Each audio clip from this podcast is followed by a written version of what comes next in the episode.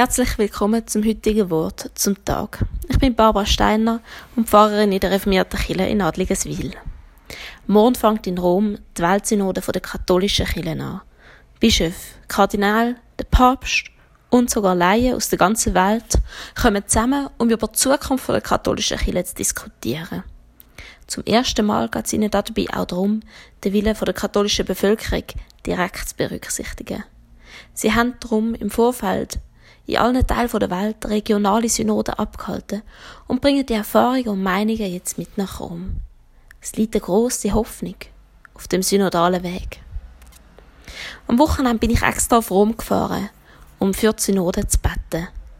Der Vatikan hat zusammen mit der Gemeinschaft von Tese und den verschiedenen Kirchen unserer Welt zu einem ökumenischen Gebet auf dem Petersplatz eingeladen.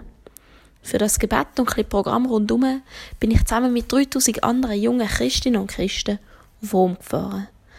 Miteinander haben wir uns auf den Weg gemacht hin zum Petersplatz und haben dort mit dem Papst, mit Kardinälen und Bischöfen, mit den Patriarchen der orthodoxen Kirche, mit den verschiedenen evangelischen Kirchenleitungen und ganz vielen Christinnen und Christen aus Rom und der Umgebung gebetet.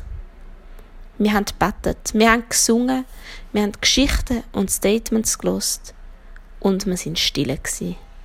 Und das ist ganz eine besondere Erfahrung. Zehn Minuten lang haben wir alle miteinander geschwiegen und für den synodalen Weg und für die große christliche Gemeinschaft betet.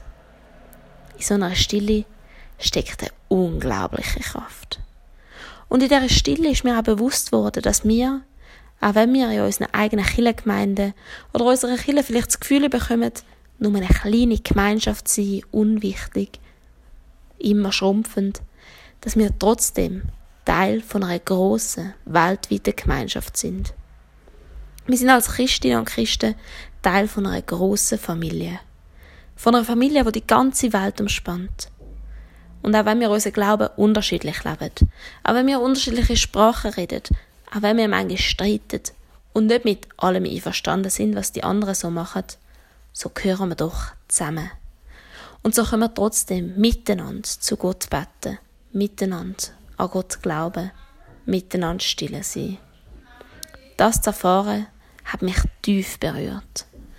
Es ist ein unendlich großes Geschenk, zu dieser Familie zu gehören und mit ihr zusammen Zukunft zu wagen mit allen miteinander sich aufzumachen auf den Weg hin zu Frieden, zur Versöhnung und zu einer grossen Liebe.